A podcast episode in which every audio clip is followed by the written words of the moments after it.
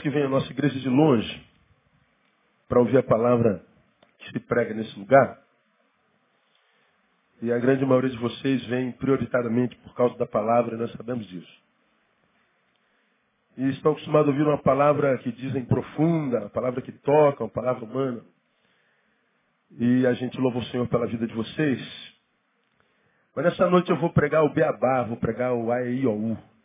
Vou pregar o mais óbvio do óbvio. Então a palavra de hoje é uma palavra muito simples, que não tem nada de mais e eu acho que qualquer um poderia fazê-lo.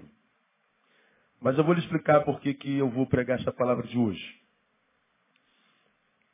Eu tenho me encontrado nessas décadas que eu tenho ministrado a palavra, elas se vão 22, quase 23 anos. Nos últimos anos, um, uma gama muito grande de pessoas desenganadas, decepcionadas, frustradas, por causa do relacionamento fracassado com a espiritualidade, por causa do relacionamento fracassado com a religião. Talvez vocês não, mas eu sim. Eu tenho concluído que a religião faz mais mal do que bem ao ser humano. Eu não escondo isso de ninguém. Eu acredito que a igreja faça mais mal do que bem. Talvez essa minha, minha, esse meu achismo vem da minha realidade. Eu rodo o Brasil, rodo o mundo pregando, não estou preso a uma denominação, nunca estive. Para mim o reino é maior do que uma denominação, o reino de Deus é maior do que uma igreja. Então não quero saber o nome da placa que está na, na porta do templo. Se é de Jesus, é minha casa, e se o adora é meu irmão. Então a doutrina, o credo, essas coisas que nos separam para mim não significam absolutamente nada.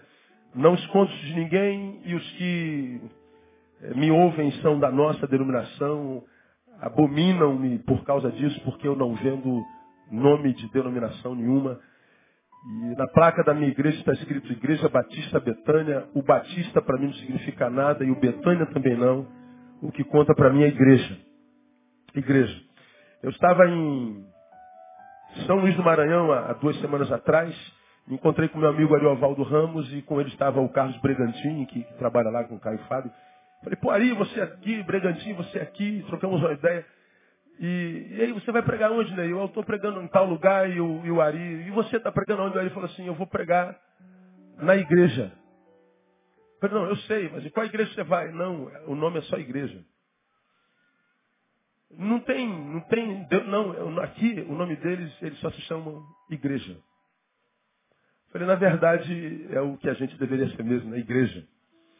Porque se todos nós fôssemos igreja e não batistas, assembleianos, metodistas, nós nos chamaremos todos irmãos e nos daríamos muito bem. Porque na igreja nós somos iguais, diferentes somos na denominação, no sobrenome que vem após a igreja. A igreja é um nome, o sobrenome é que divide a gente. O sobrenome é que machuca as pessoas. A gente se volta tanto para o sobrenome que a gente se esquece que quem tem outros sobrenomes a despeito do nome ser igreja também é irmão e que a gente deveria amar e não atacar, acolher e não criticar, é, perdoar e não jogar a pedra que afunda. Nós deveríamos nos amar uns aos outros, mas amor é coisa mais rara da gente ver. O que vê é fofoca, o que vê é crítica. O que vê é alguém errando.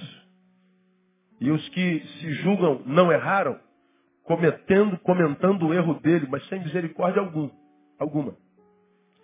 De modo que quando uma pessoa erra na igreja, ela fica desesperada, já esperando a perversidade dos irmãos. Quando, na verdade, tendo errado, deveria correr para perto dos irmãos, porque saberia que ia ser acolhido com graça, misericórdia e bondade. Não é o que acontece. Eu e você, ou alguns de vocês, sabemos muito bem disso. Em função dessa realidade, desse discurso de amor, mas da vivência da hipocrisia, desse discurso de santidade, mas que não carrega em si nenhuma misericórdia, desse discurso de santidade, mas que não carrega açúcar na boca, pelo contrário, só carrega fel, dessa desconexão entre o que a gente prega e o que a gente vive, nós estamos vendo muita gente confusa no nosso meio e muita gente doente. Muita gente desencantada com a fé, desencantada com a religião, desencantada com a espiritualidade, desencantado com, com a denominação. E por causa da denominação, por causa dessa hipocrisia, muita gente desistindo de Deus.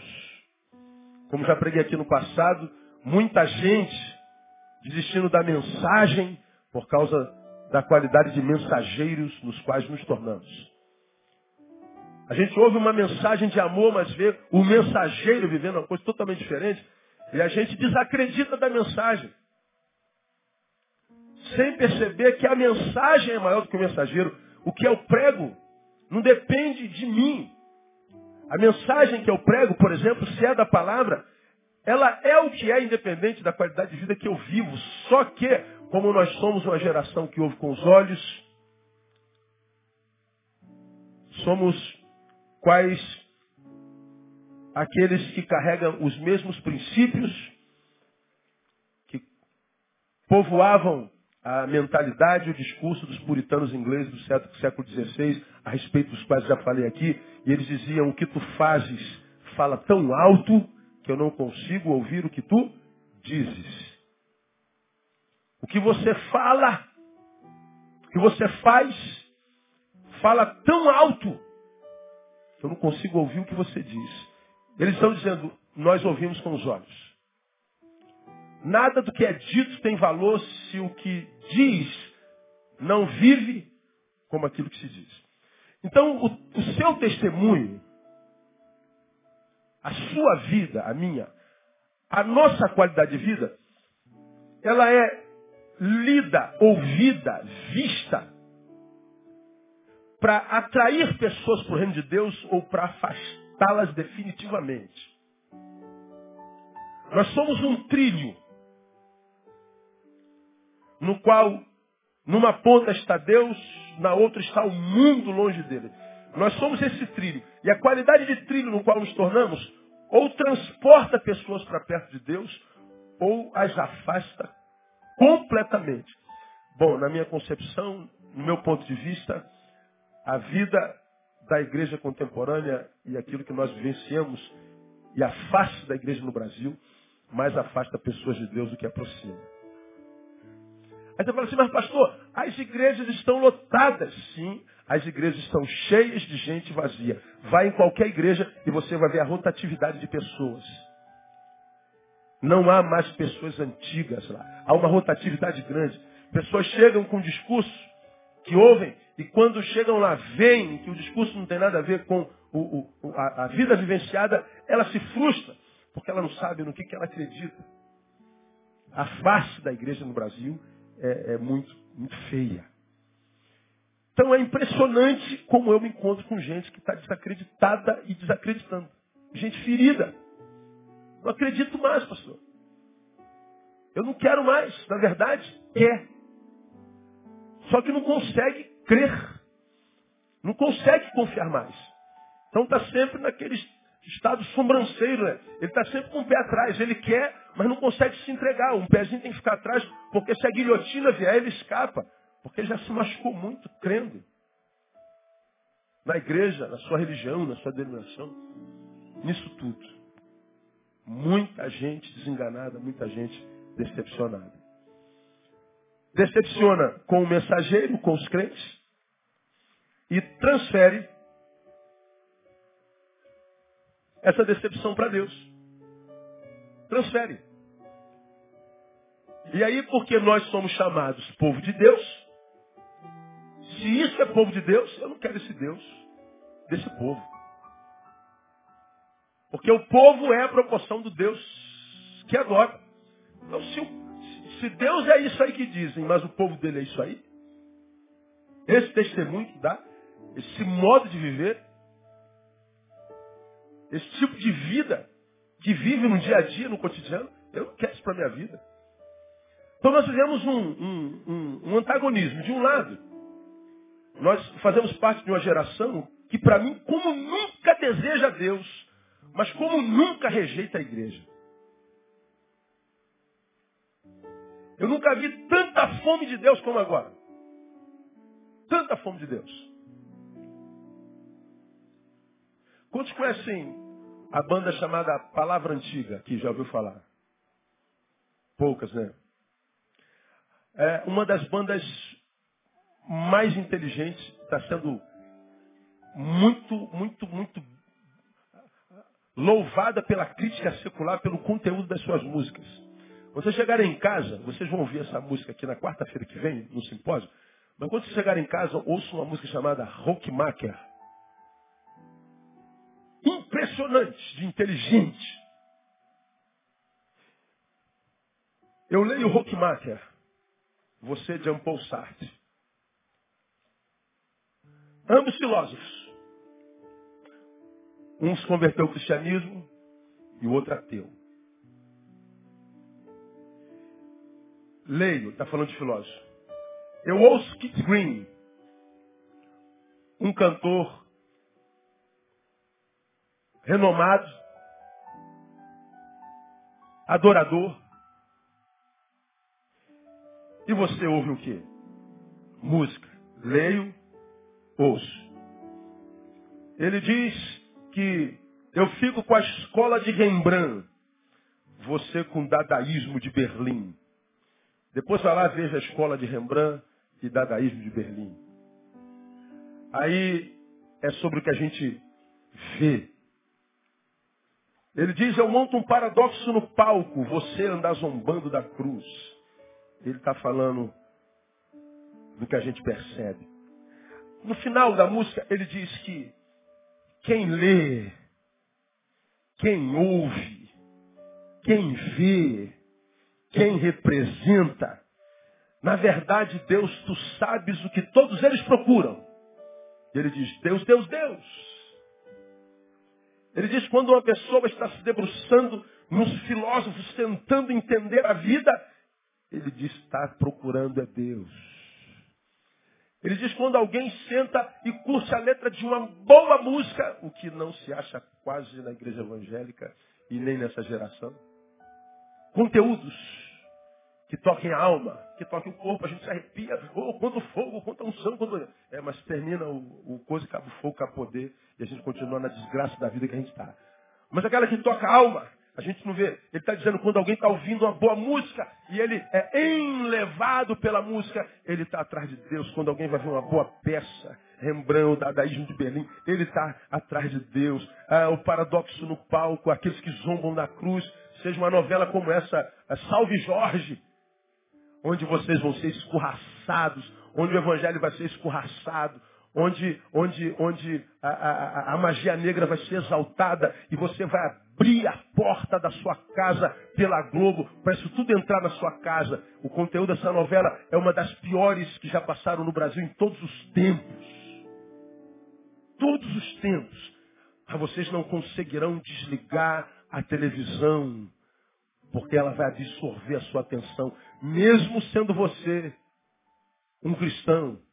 Salve Jorge significa seja adorado Jorge. Mas depois pesquisem a respeito de que Jorge eles estão falando. Nossas artes, todas, o teatro, a música, na verdade os homens estão em busca de transcendência. Os homens querem ir além da carne. Nunca vi tanta fome de Deus. É o que Rockmaker diz. A música é maravilhosa. Deus. Acontece que entre o homem que o deseja e o Deus desejado está a igreja. E a gente liga a televisão e vê o que a gente vê na igreja. Homens pedindo dinheiro, dinheiro, dinheiro. Homens que pregam de um Deus curandeiro, só fala de cura, de cura, de cura, de cura. Quem não tem doença, aquele Deus não serve. A gente vê de escândalos, escândalos, escândalos, escândalos, escândalos, escândalos. A gente deseja Deus, mas a gente entende que para chegar a Deus tem que passar por aquela igreja. E eu, meu Deus, se eu tiver que ser aquilo ali para ter você, então eu prefiro esquecer você, porque aquilo ali eu não quero. É exatamente o que está acontecendo. A igreja atrapalha a Deus. Pode escandalizar, irmão. Você pode levantar no meio de sermão e ir embora a hora que você quiser. Não tem problema não. A gama de gente decepcionada é muito grande e assustadora. Estive com alguém essa semana, ateu, cabeção, daqueles caras que quando falam abaixa a cabeça porque tem conteúdo. Só não fala para mim de espiritualidade, porque ele não tem isso, é um pedaço de carne andante.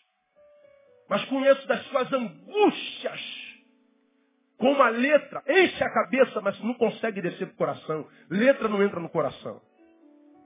Como o dinheiro que tem enche o bolso, mas não entra no coração. Como a glória que tem entre os homens, enche a cabeça, dá orgulho, mas não entra no coração, não adianta. Coração e alma é outra parada. Na sua angústia, ele diz, Neil, como eu faço para conhecer Deus? Citei isso de manhã. E eu brinquei com ele, como que você quer conhecer uma coisa que não existe, brother? Você não acredita nesse Deus. Ora, mas eu conheço, eu estou jogando com ele, lógico. Né? Quando a pessoa, sabe, eu não creio em Deus, não é porque não crê. Num momento na sua vida, o procurou. Só não encontrou. Ninguém nasce descrente. Ele se torna. Porque todos nós somos filhos do mesmo pai. Alguma coisa aconteceu no caminho. Algum lugar onde ele entrou, estudou, foi influenciado. A, a verdade é que ele, ele, ele um dia creu, teve fé, mas essa fé não frutificou, não solidificou-se dentro dele, e por alguma razão a semente foi tirada. Parábola do semeador. Então o homem que diz Deus não existe me faz uma pergunta incongruente. Como é que eu faço para conhecer a Deus? Como é que você quer conhecer alguém que não existe? A verdade existe. Na verdade, irmãos, diz Eclesiastes capítulo 3, que Deus colocou em nós a ideia da eternidade.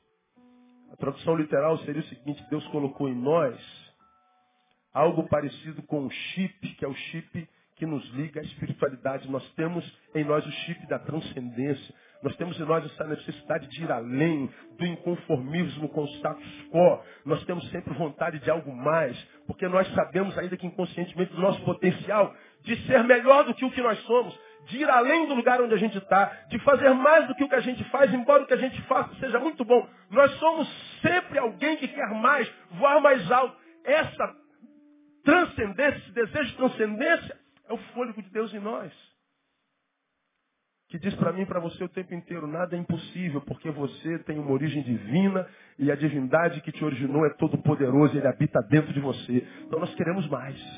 Essa vontade de transcendência é fôlego de Deus. É vontade de encontrá-lo. Então é inerente a nós. Deus colocou em nós a ideia da eternidade, diria Salomão. Dostoiévski lê isso e diz que todo homem, você conhece essa frase, tem dentro de si um buraco do tamanho de Deus.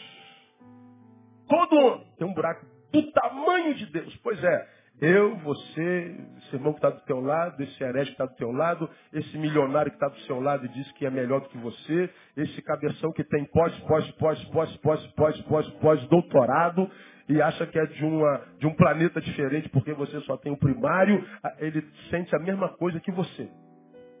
Vaci, tem tudo, mas o tudo não é suficiente. Continua com aquela sensação de que está faltando alguma coisa. Não sei o que eu estou sentindo.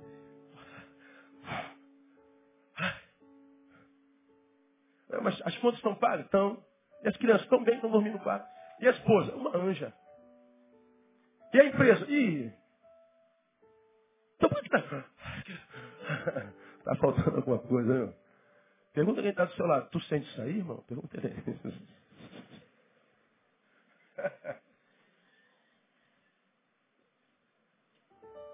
Ele sente. Ah, ele sente. Não pensa que você está sozinho nisso não. Agora, esse Deus que todos nós temos fome, admitindo ou não, é um Deus que nós acreditamos é o Deus das igrejas. É o Deus dos crentes. Eu tenho uma boa notícia para você que está aqui querendo conhecer a Deus e não consegue. E quem sabe tem aberto mão dele por causa daquilo no que a igreja se transformou. Você não precisa da igreja para chegar a Deus. Você fala assim, pastor Neu pirou de vez.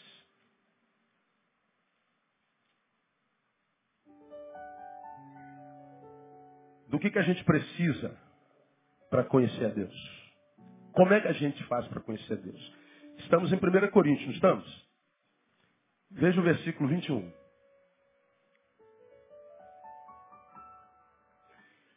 Visto como na sabedoria de Deus, o mundo pela sua sabedoria não conheceu a Deus, aprove a Deus salvar pela loucura da pregação a quem? Aos que creem. Aprove a Deus salvar pela loucura da salvação os que creem. Tem nada de igreja aí. Ele começa dizendo o seguinte: muita gente no mundo tentando conhecer a Deus pela sua própria sabedoria, tentando entender a Deus pela sua própria sabedoria, tentando decifrá-lo. Como a sabedoria humana não consegue justificar Deus, então a gente diz Deus não existe. Essa é a luta de todo cientista, de todo sábio, de todo cabeção, de todo acadêmico. Deus não existe por quê? Porque se eu não explico, se a ciência não explica, se a ciência não justifica, então para mim não existe. Pois é, você resolveu acreditar na ciência, porque você acredita que só existe o que a ciência diz, só existe o que a ciência explica. Então você está dizendo, meu Deus é a ciência. Pois é, mas tem coisas que a gente não tem como explicar mesmo. Vem o apóstolo Paulo que foi um cabeção, e diz assim, Deus, os homens pela sabedoria não conseguiram te conhecer. Paulo está dizendo, não se conhece a Deus através de livros, não se conhece a Deus através de ciência, não se conhece a Deus através de, de, de, de, amaranhados de letras e de palavras, não tem como conhecer a Deus como eu conheço essa tela, como eu conheço essa matéria, como eu conheço essa garrafa, como eu conheço a, a minha calça, aquela tumbadora, não, Deus não se conhece da mesma forma. Deus não se conhece como se conhece um átomo, como a, a ciência decifra um átomo. Não, Deus está numa instância superior. Na sexta-feira passada, ah, eu não pude estar, pedi para Isaías, Isaías, vai lá ver o que, que vai acontecer lá na Hebraica, em Laranjeiras. Um debate entre o, o, o Gleiser e o Newton Bonder. O Gleiser é um astrônomo dos mais renomados do mundo. Fez uma série estudando o universo no Fantástico dá aula nas universidades americanas. É um dos homens mais conceituados do mundo quando o assunto é, é astronomia. Ele se diz agnóstico. Ele disse uma frase lá, hoje, gente, nós não precisamos de Deus para justificar nada, para explicar nada. A ciência explica tudo. Aí ele diz, toda vez que eu falo que a gente não precisa de Deus para justificar nada, tem sempre uma leva de tiro em cima de mim, de bombardeio em cima de mim, dizendo que eu sou do diabo, que eu sou não sei o quê, que não sei o que lá, blá, blá, blá. Ele faz uma análise e diz, na, na, na Idade Média, nos, nos, anos seguintes, tudo era Deus, a origem era Deus, Deus era o centro e tal. Mas hoje não, a ciência já explicou tudo, tem um saber que aquela geração não tinha, então Deus não precisa de, de, de ser, de, não precisa de Deus para explicar mais nada. E eu acho até que isso é bom, porque Deus não existe para explicar nada.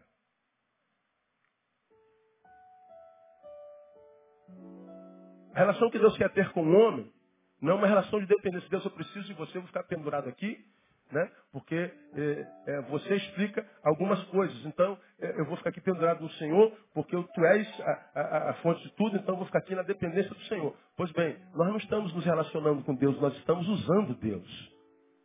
Estamos fazendo de Deus uma muleta. E o que Deus quer conosco não é relação de, de como eu tenho pregado aqui, de um, um é usado e outro usa de subserviência, de dependência. Não, a relação que Deus quer com o homem não é uma relação que o use para nada. A relação que Deus quer que nós temos com ele é uma relação de amor. É aquela relação que tu tem com teu filho. Hoje de manhã um irmão, trouxe a foto do filho dele de oito dias. Os médicos disseram, sua mulher não pode ter filho, você não pode ter filho, então tira da cabeça a ideia de ser pai e mãe, não cabe para vocês. Eles pediram oração, oração, oração, oração, oração.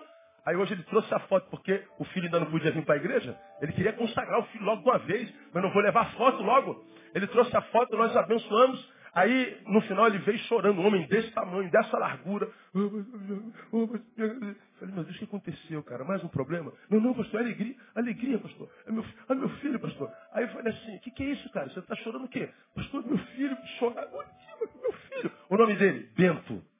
Abençoado. Adorei o nome do moleque. Bento. Eu guardo esse nome. Aí ele chorando, eu falei, um homem desse tamanho, vai chorando, cara. Quanto tempo tu conhece esse moleque? Ele falou, ué, quantos, quantos meses ele tem? Aí ele falou, oito dias. Pô, tu conhece esse moleque há oito dias e já está apaixonado desse jeito? Eu falei, pô, mas é meu filho, pastor. Eu falei, pois é. Como é que você pode amar uma criatura que você conhece há oito dias? Do jeito que você ama esse moleque. Tem pessoas na tua... Quantos anos você tem? 32. Tem pessoas na tua vida que tu conhece há 20 anos e que se comparar o amor que você tem por elas, por esse moleque, tu manda matar o resto do mundo, não é verdade? Explica o amor que você tem pelo seu filho. Explica, mãe. Nasceu ontem, primeira vez que você pega no colo. Tu conhece há um dia. Mas se tornou a coisa mais importante da tua vida inteira. Explica o amor que você sente por ela. Não há explicação. Explica você, filho, agora, o amor que você tem pela sua mãe. Explica esse amor. Pois é, de quanto que quando eu estou com meu filho, com a minha filha, eu não estou porque eu vou usá-lo, porque eu vou apresentá-lo como chaveirinho, porque não, é amor, amor puro, é uma relação pura, é amor. Por que, que Deus não é achado pela maioria dos homens, nem dentro da igreja? Porque toda vez que nos apresentamos a Ele, é para fazer como Gleisler citou lá. É para usar, para explicar alguma coisa, para fazer alguma coisa, para tirar dele alguma coisa. Nós queremos um Deus que não é o Deus do Evangelho, não é o Deus revelado na Bíblia, é o Deus criado pela igreja, pela religião, que existe para me servir, para te servir. Um Deus idiotado, que eu dou uma ofertinha, então acredito que ele vai virar o meu escravo. Um Deus idiotado, que se eu subir um montezinho e fingir que sou santo, mesmo que eu esteja fazendo vagabundagem no dia a dia, mesmo que eu não libere palavra de graça para ninguém, continue um fofoqueiro maldito, continue um mal pagador, continue um péssimo pai, mãe ou filho, continue um ser humano desprezível. Mas se eu subir um montezinho, fiz um jejuzinho, ele vai me abençoar. Você acha que Deus é idiota? É por isso que a religião está cheia de gente vazia. Porque a relação com ele é uma relação de uso fruto, de interesse. Por isso há tanta gente decepcionada com ele. Por isso há tanta gente que deseja conhecê-lo e não consegue. Porque não tem essa relação de pai e filho. Porque para mim a maior relação, o maior relacionamento que explica, justifica a relação de alguém que de fato quer conhecer a Deus, essa relação de amor. Amor de uma mãe por um filho, de um pai por um filho que não se explica. Qual pai, qual mãe aqui é capaz de transformar em palavras o tamanho do amor que sente pelo filho? É inexplicável. Foi ele quem disse. Por isso já não tenho chamado vocês de servo, mas tenho chamado de amigo. No outro lado ele diz chamado de filho. Somos filhos de Deus. Então a relação é de amor. Portanto, o vínculo é o amor. Nada tem a ver com isso aqui embora a gente glorifique isso aqui. Embora a gente acredite que o caminho que leva a Deus é a igreja. Não, é Jesus, seu amor.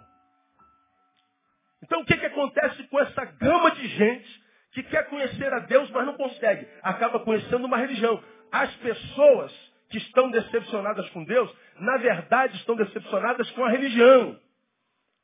Estão decepcionadas com a denominação. Estão decepcionadas com o julgo que a instituição na qual você adora lança sobre você um jugo pesado, insuportável, castrador. Quando Jesus disse que o meu jugo é suave, o meu fardo, servir a Jesus não pode ser uma coisa pesada. Pesada pode ser continuar fiel a Jesus tendo que me relacionar no mundo onde me relaciono.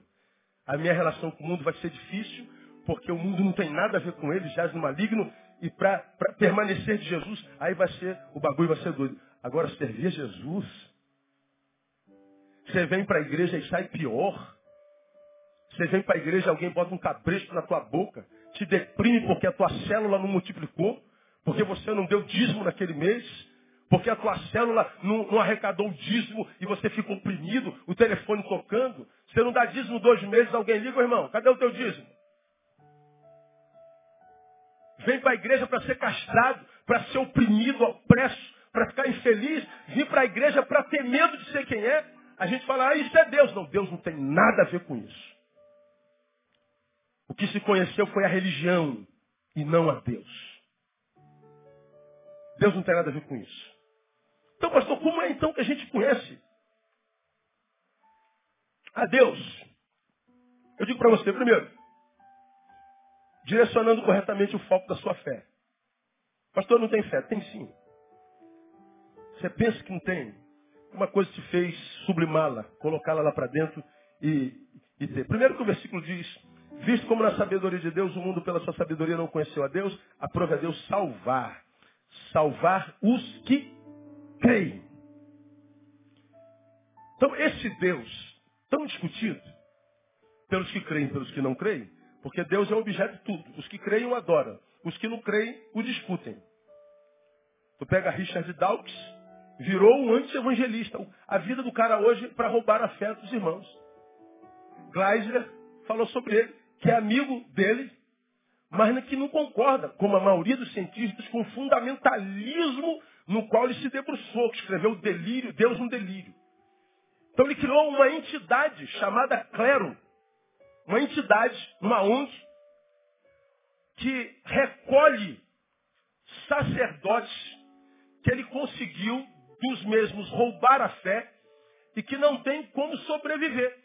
Então o que ele faz? Ele conseguiu roubar a fé de um sacerdote, ele pega esse sacerdote, coloca no clero e ele dá o sustento para esse sacerdote até ele se adequar na sua vida social de novo. Ele transformou o ateísmo, o roubo da sua fé, numa cruzada anti-evangelical. Fundamentalismo. Veja, eu sou um pastor, prego o evangelho de Jesus Cristo, tentando, através do evangelho, alcançar teu coração para que você seja salvo do pecado.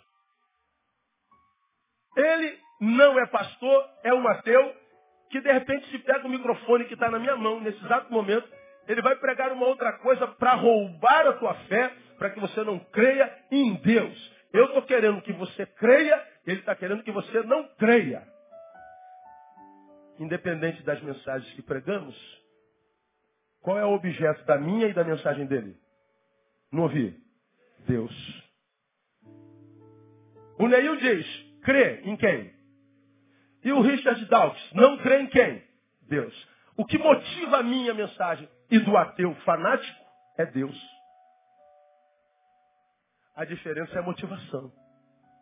Bom, quando se prega a palavra em nome de Deus, a gente prega por amor, porque a mensagem do Evangelho é Deus amou o mundo de tal maneira que deu seu Filho unigênito para que todo aquele que nele crê não pereça, mas tenha vida eterna. A motivação da mensagem evangélica é o amor. Nós pregamos porque amamos. E porque amamos não queremos que os homens se percam. Agora, quando o fanatismo do ateu, que criou uma ONG e roda pelo mundo fazendo conferência, preocupado com que você perca a sua fé, a pergunta que eu faço é: qual é a motivação? Será que é amor? Eu amo tanto vocês que eu quero que vocês percam a fé. Não, não é amor. Nem me interessa. Eu só sei que o Deus que eu creio, no qual você crê, quantos aqui creem em Deus, e são servos desse Deus maravilhoso que nos abençoa. Aplauda ele bem forte para que ele seja glorificado no nosso meio. Ah, como eu amo esse Senhor. Eu sei que esse Deus, na boca do crente ou do incrédulo, está sendo pregado, está sendo falado. A motivação é que muda. Agora, como é que a gente conhece? Direcionando o foco da nossa fé. Salvar os que creem. O primeiro e indispensável passo é a fé. Agora, fé em quem? Na igreja? Não. Fé no Neil? Não. Fé no apóstolo da televisão? Não. Fé no Macedo? Não. É fé em Deus. É fé em Jesus. Entendendo que Jesus, ele é maior do que a sua igreja, ele é maior do que isso aqui. Jesus, ele é transcendente, ele não cabe nessa caixinha chamada religião que nós inventamos. O problema é que depois que nós a inventamos, nós acreditamos que ele só trabalha nela. Pense. A reforma protestante foi feita agora em 1500. Portanto, a igreja evangélica existe há 500 anos, salvo algumas raríssimas exceções que são antes da reforma. Raríssimas. A igreja católica foi institucionalizada em 313 por Constantino. Agora, o evangelho tem dois mil anos. A obra da redenção começou no Gênesis. Jesus tem dois mil. Ora, como é que era instaurada a salvação na vida de alguém antes de 313 ou antes de 1517? Era feito sem essa instituição. Sem essa instituição chamada Primeira Igreja Batista do Jardim Betânia, que tem o CNPJ 29 969 649 mil ao contrário, tracinho 05. É o CNPJ dessa igreja, dessa empresa que declara imposto de renda, que tem funcionários, que botou ar-condicionado, que tem banco. Só que embora nós tenhamos criado tudo isso, nós não precisamos de nada disso para conhecer a Deus. Nossa fé é direcionada a Jesus, aquele que morreu na cruz do Calvário. É pela palavra dele que nós somos gerados. Você vai em João e você vê João dizendo o seguinte: é, examinais as escrituras, porque julgais ter nelas a vida eterna, e são elas que de mim testificam. Pois bem, você que tem sede de Deus e não consegue crer nele por causa do que a igreja se transformou, se debruça nesse livro aqui, ó. Leia sem preconceito. E você vai ver que esse livro vai mudar a tua história no nome de Jesus. Conta essa história Augusto Cury, escreveu uma série de livros chamada Análise da Inteligência de Cristo. Psiquiatra, ateu, mas quando foi estudar a história do Jesus histórico, o filho do seu Zé e da Dona Maria, na cabeça dele, como é que o filho do seu Zé e da Dona Maria conseguiu dividir a história? Como é que esse cara que nasceu lá numa cidadezinha pequena, filho de carpinteiro, como que esse moleque conseguiu fazer a D e descer? Como que é ele que está antes, antes dele e depois dele? Por que, que não foi Gengis Khan? Imperador mongol, que conquistou a China, que até hoje é o maior império humano da Terra, mas ele conseguiu transpor a muralha da China para conquistar a China foi o maior conquistador territorial da sua época. Por que, que esse cara não dividiu a história? Por que, que não foi Alexandre o Grande? Por que, que não foi Império Romano, qualquer desgraça? Não. Quem é que dividiu a história? Foi aquele garoto que nasceu lá em Nazaré, Barbudinho. Quem? Filho do seu Zé. Quem? Quem? Filho da Dona Maria. Ah, aquela, aquela que foi mãe solteira. É, é, é, é. Aí você pode não acreditar em Deus e que Jesus é filho dele. Agora, tente justificar. Como que esse cara conseguiu? Esse cara não tinha mídia. Cara não tinha poder. Ele não tinha nada. Ele não teve representatividade social. Como? Então seja honesto consigo. Porque esse buraco que está dentro de você, esse vazio, que ninguém sabe que está aí. Todo mundo pensa que você é isso tudo mesmo que você mostra ser. Todo mundo pensa que você é esse cara federal que você é, conquistador, competente. Todo mundo pensa que você é feliz mesmo. Mas você sabe que falta alguma coisa em você. Não precisa mentir para mim.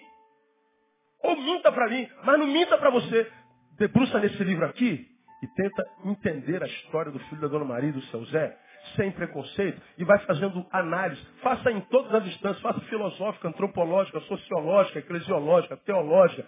Faça análise profunda. E você vai ver que essa palavra que você vai ler não tem nada a ver com nenhum livro que você já leu. Ela é espírito é vida. Ela vai mudar o teu modo de ser e de ver a vida no nome de Jesus.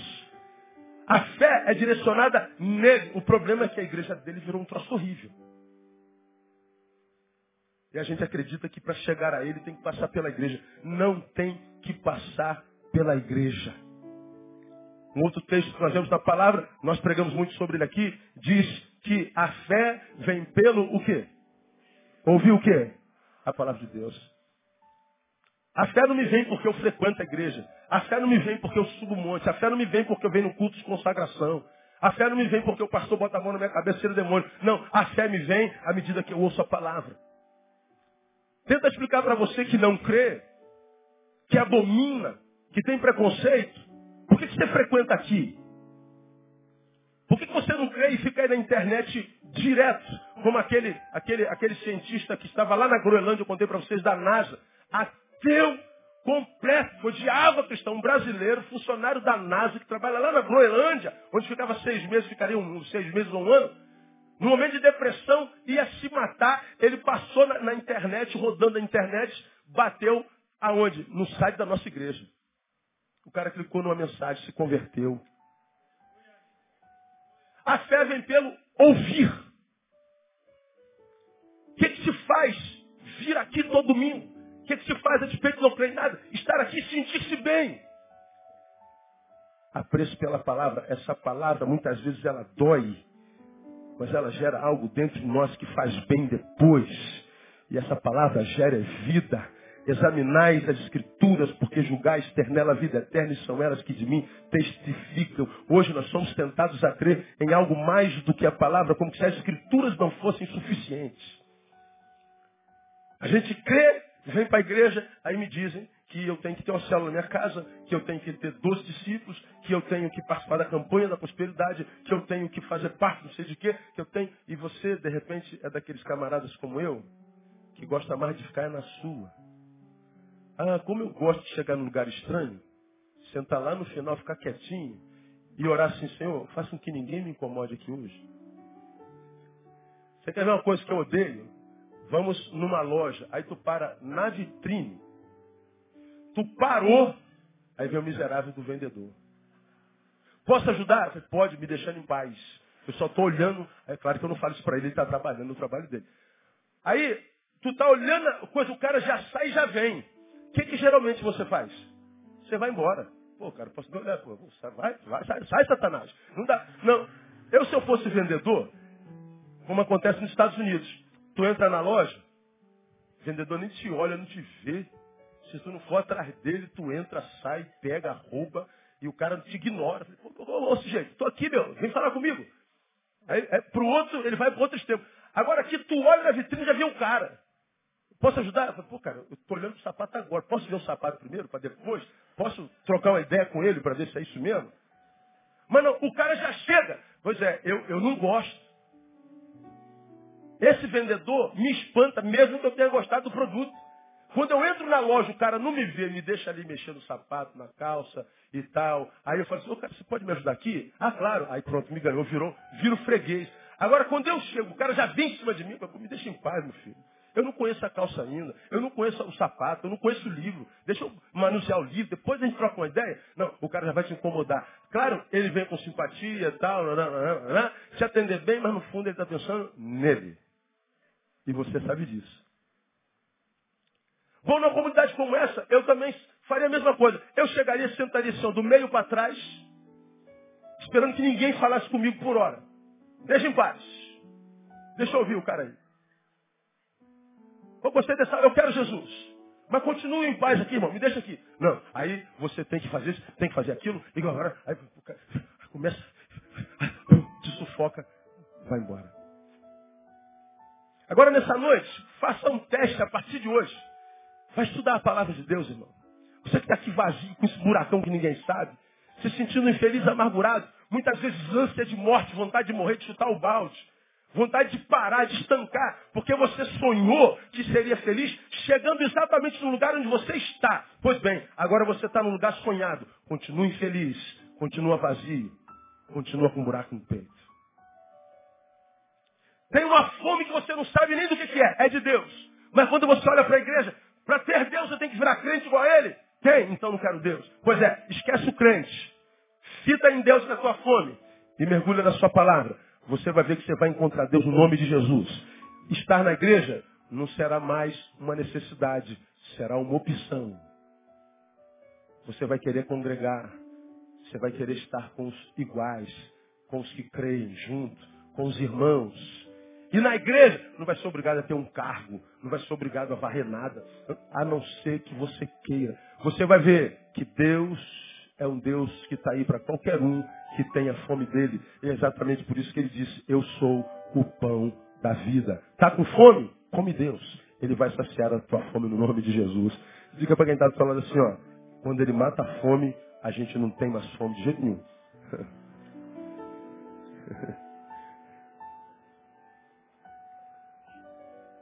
Para de olhar para a igreja, olha para ele, para a sua palavra. Segundo, caminhando para o final. Vamos acabar mais cedo o culto hoje. Direcione corretamente o foco da sua fé. Segundo, revista-se do Espírito, com o qual devemos andar no caminho que nos leva até Ele. Vou repetir que a frase é grande.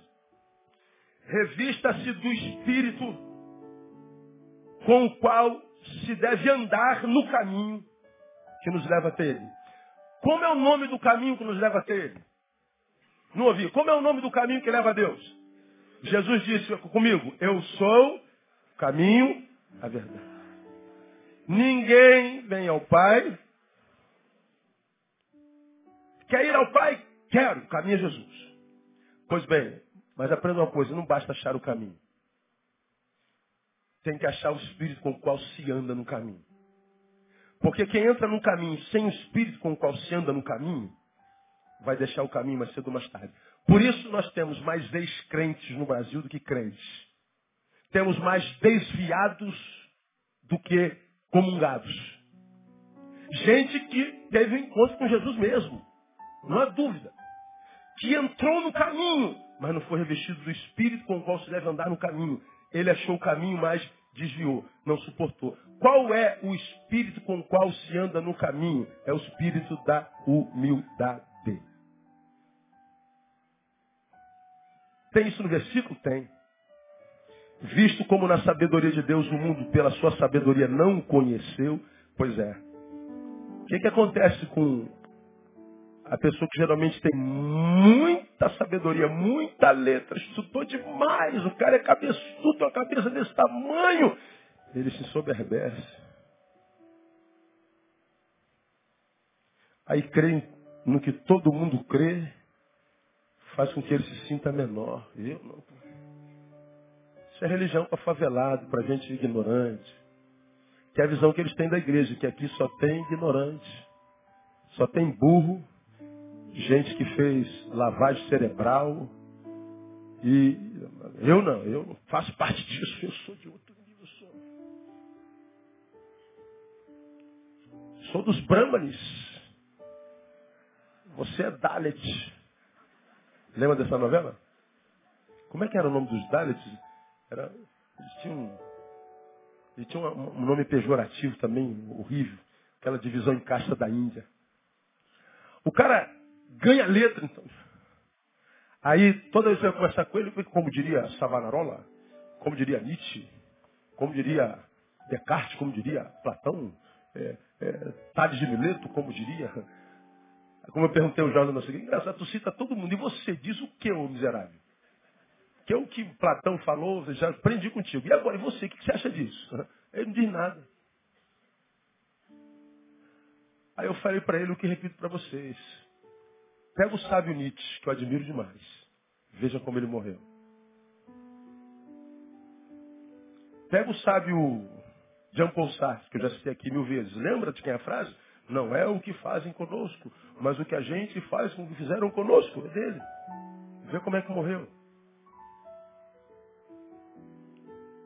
Pega todos os filósofos que nós acadêmicos de filosofia idolatramos cujo discurso é lindo, mas a prática vivencial a qualidade de vida que viveu são horríveis.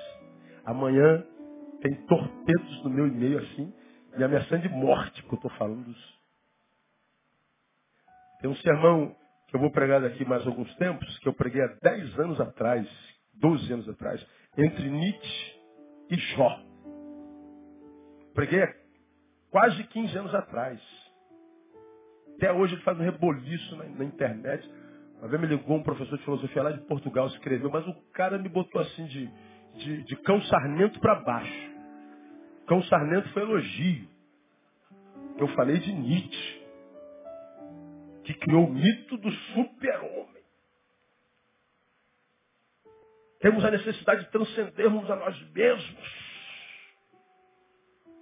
Porque amor, solidariedade, bondade, afeto, sentimento de fracos, sentimentos envolvidos pela sociedade judaico-cristã. A religião formou frouxos. Nós temos que transcender. Morreu louco. Infeliz porque não soube lidar com amor não correspondido. Aí eu leio, eu acho maravilhoso, cara. Agora, quando eu saio da letra e vou ver qualidade de vida e me transporto para o sentimento que o matou, que o devorou, falo assim, meu Deus, essa letra não gerou vida nele. E essa sabedoria não entrou na qualidade existencial dele. Hoje todo mundo aplaude. Mas o que me serve no presente? O seu aplauso se eu sou infeliz. O que, que adianta, na sua opinião, vamos imaginar que eu seja o filósofo, eu tenho um aplauso, fã-clube, e me pagam almoço, e dizem que eu sou isso tudo, mas eu sei que eu estou morrendo por dentro. Estou sendo carcomido por um câncer chamado tristeza, abandono, indiferença, incredulidade, desesperança, e tento morrer e me suicidar o tempo inteiro. O que, que adianta o seu aplauso se isso nada entra dentro de mim?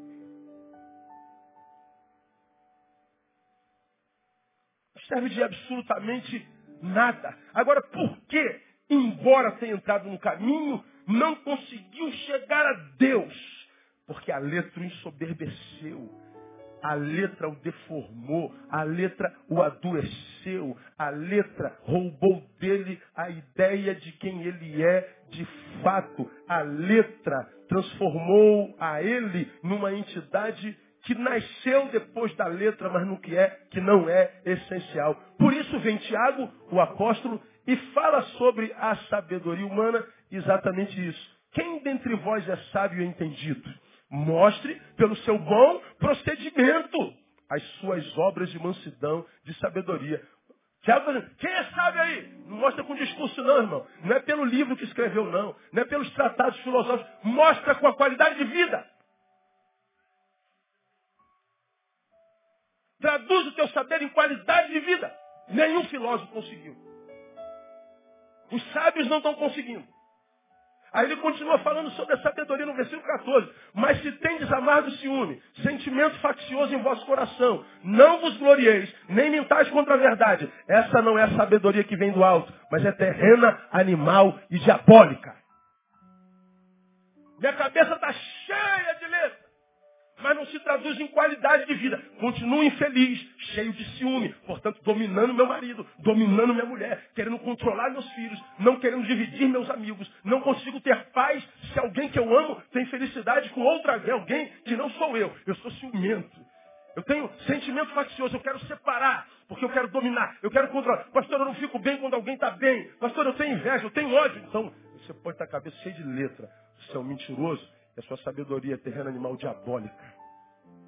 Porque a sabedoria que gera vida, aquela que vem do alto.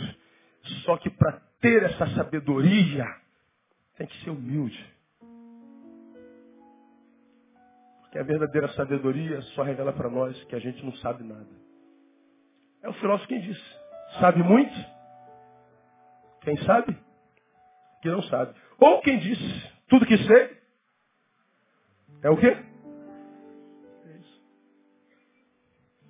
Aí vem aquela frase antiga, né? Repita comigo. Sabe muito? Quem sabe que não sabe. Pois quem pensa saber alguma coisa, não sabe como convém saber. Por que, que não sabe? Está no caminho. Soberba. Aí vem a palavra para a gente caminhar para o final. Diz que a sabedoria tem afastado o homem de Deus. Por causa dela, o homem quer ser como ele. Diz que ele não existe, mas tenta tomar o seu lugar inconscientemente. Que adoração, que honra, que respeito. Essa sabedoria diabólica. Que me faz um aos seus olhos e outro ao meu. Aos meus. Agora, por que, que a humildade e o quebrantamento são necessários para a gente conhecer a Deus? Por duas razões aqui eu termino. Primeiro, porque quebrantamento revela o que de fato somos. Há um texto na Bíblia que diz que o sacrifício aceitável a Deus é o quê? O espírito quebrantado. Quer que Deus te aceite? Quero espírito quebrantado. Não é vir para o culto de consagração, para a campanha da prosperidade, para a campanha dos 318, dos 1.200, dos 640. Não é vir comprar o sabonete com o elemento da Santíssima Trindade. Não é a campanha das nove semanas, das nove meses, não. O que Deus aceita é o espírito quebrantado. Agora veja o que o texto diz o sacrifício aceitável. Tem sacrifício que ele não aceita. E o sacrifício que ele não aceita, para mim, é o que você faz em nome da tua religião. Que o pastor mandou. Porque a denominação mandou. Mas não tem nada a ver com o evangelho. É um sacrifício ou nada. Por isso você virou esse religioso azedo que não consegue celebrar a vitória de ninguém, mas sabe que é um infeliz Ninguém sabe, só você. Mas tu fica no teu sacrifício. Você fica na tua austeridade espiritual. Infeliz. Sendo rejeitado por Deus, porque o sacrifício aceitável é o espírito quebrantado. Por que, que o espírito quebrantado? Porque o quebrantamento revela quem nós somos, irmão. Espírito quebrantado.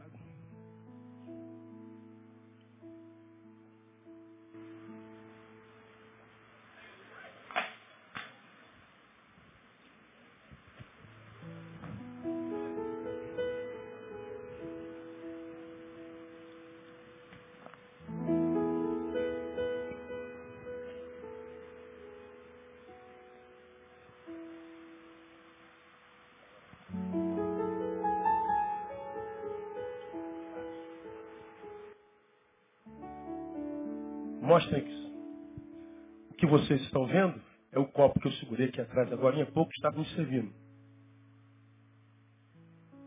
É o mesmo copo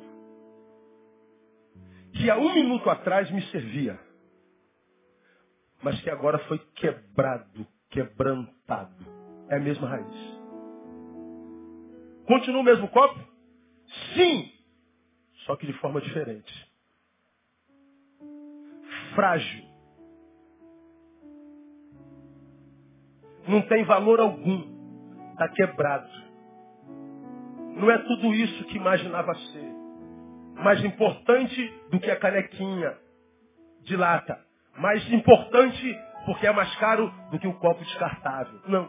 É a mesma porcaria. Um homem quebrantado, a despeito da letra que tem, do dinheiro que tem, da profissão que tem, é um homem que se enxerga. Eu sou o caco que só estou de pé porque alguém fez isso. E o nome disso se chama graça de Deus.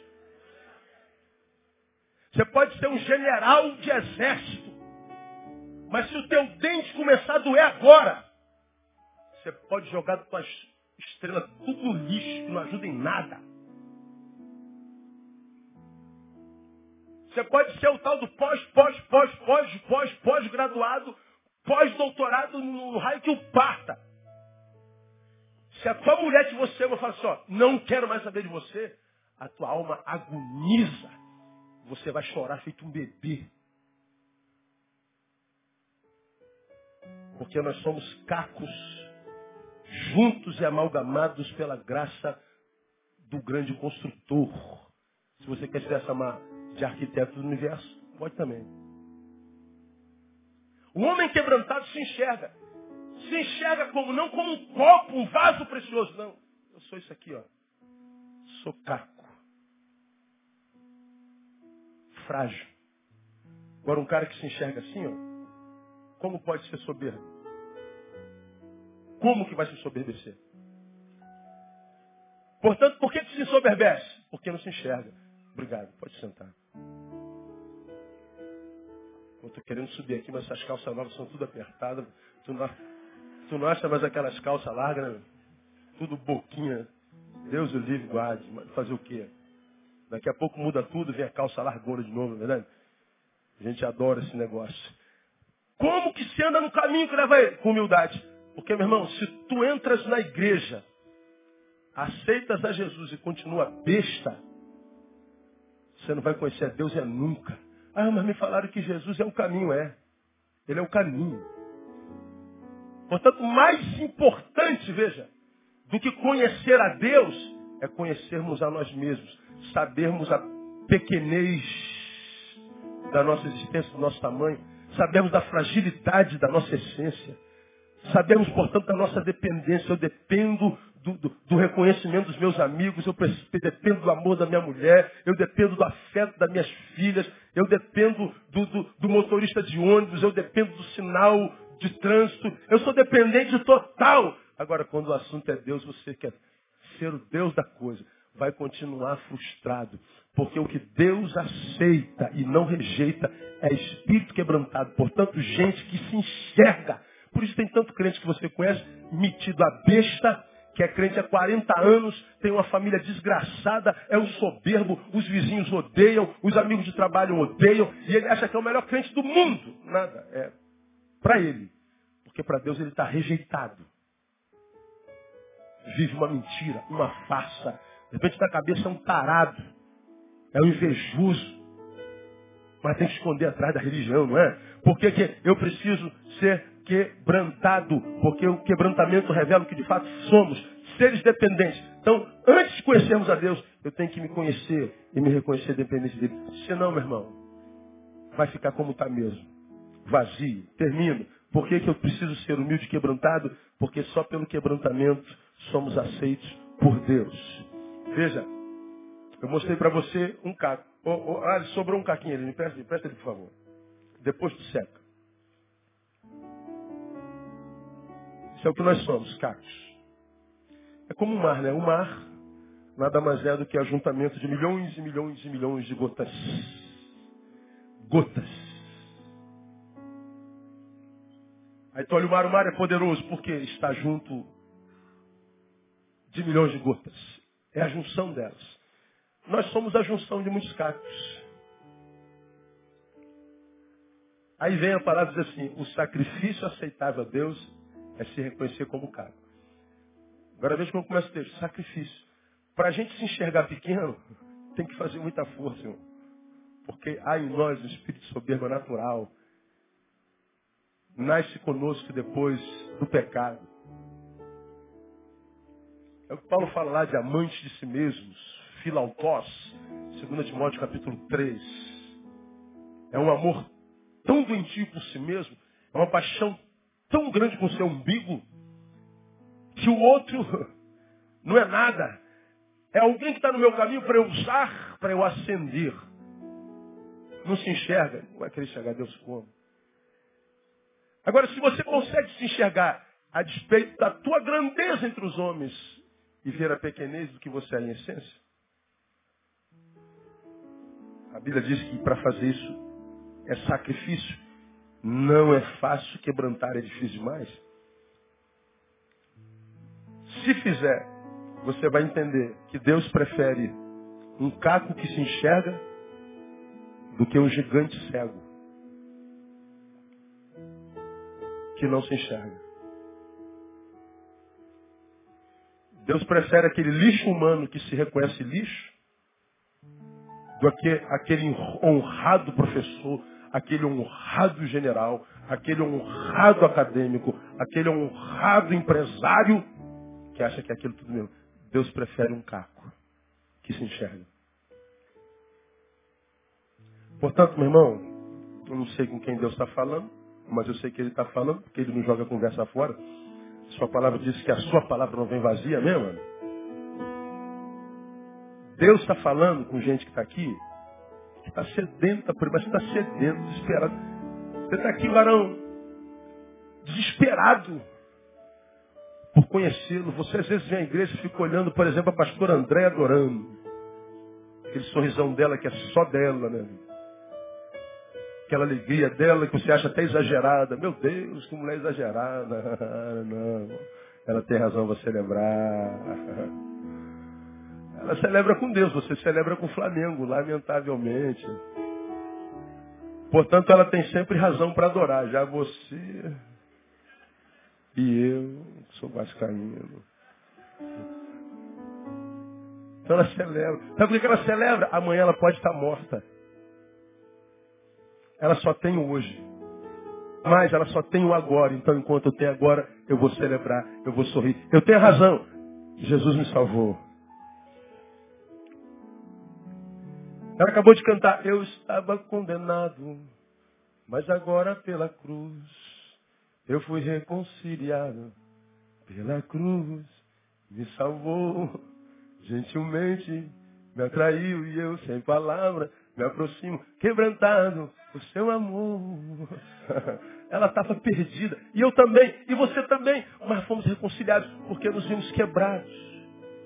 Você está aqui, cara, doido para ter essa alegria.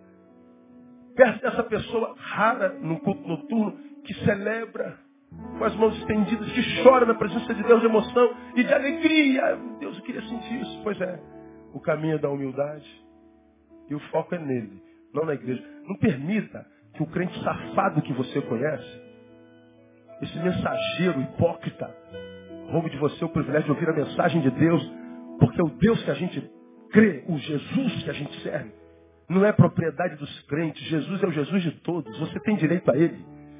Você pode tê-lo e não precisa se tornar membro da Igreja Batista Betânia. Ele vai continuar amando você da mesma forma. Ele morreu por você. Agora, entra no teu quarto e examina as escrituras. Começa a ler lá de Mateus, Marcos, Lucas, João, os evangelhos, e você vai ver que se você ler despretensiosamente, humildemente, esse livro quando em você se transforma em palavra de Deus, esses logos, verbos, ao entrar em você se transforma em rema, em vida. E algo começa a ser gerado que você não tem como explicar. A gente não só não explica a Deus, como não explica a fé, a obra dele. Pastor, explica a sua fé, eu não explico. Então por que o senhor? Eu escolhi crer. Mas não tem lógica, pastor. É verdade, mas não tem lógica. Eu escolhi crer. Como é que você pode crer que, que, que, um profeta ficou três dias na boca da baleia? Eu, se tivesse na Bíblia que a baleia ficou na boca dele, eu cria também. Pô, mas eu não posso aceitar isso. Pois é, fé e lógica. Eu decidi crer. Porque eu decidi crer. Aconteceu. A vida cristã, não o cristianismo, a vida cristã é o único lugar onde se oferece um produto sem mostrá-lo. Olha, eu tenho um produto para você, vida eterna. Eu tenho um produto para você, salvação. Eu tenho um produto para você, a vida abundante que Jesus dá. Não tem a ver com dinheiro, não, tem a ver com significância. Razão para acordar e acordar com alegria. Mesmo que esteja triste. Razão para continuar, mesmo que tenha desistido. É viver o incognoscível, é viver o, antagônico, é viver o inexplicável, é viver o sobrenatural. Quer? Eu quero. Cadê? Me mostra aí. Não, não tem como mostrar, não. Você, ou você crê ou você não crê. Quando você crê, aí o negócio aparece. É como a discussão né, sobre predestinação. Eu tenho predestinação. Pastor fala sobre predestinação, escreve, prega. Eu tenho 22 anos de pastor, mas nunca preguei sobre predestinação. Porque então, quando eu leio a Bíblia, eu vejo base bíblica para predestinação e vejo base bíblica para não predestinação. Então eu vou calar minha boca, porque isso não compete a mim não. Isso está é, em Deuteronômio 29, 29, isso é coisa encoberta para Deus. Então, ah, tem gente ali, digo ele, tem gente que ele não ele. Ah, como é que eu entendo a predestinação? Ó, a, a, uma porta, a porta do paraíso, está escrito assim, ó, vinde a mim todos. Bom, Quando eu entro na porta, olho para trás, está escrito, você foi eleito. É a forma mais, forma de, mais fácil de entender a predestinação. O convite é feito para todo mundo. Agora, saber se você é eleito, que eu não sei, é só depois que entra na porta. Jesus disse, eu sou a porta. Jesus disse, eu sou o caminho.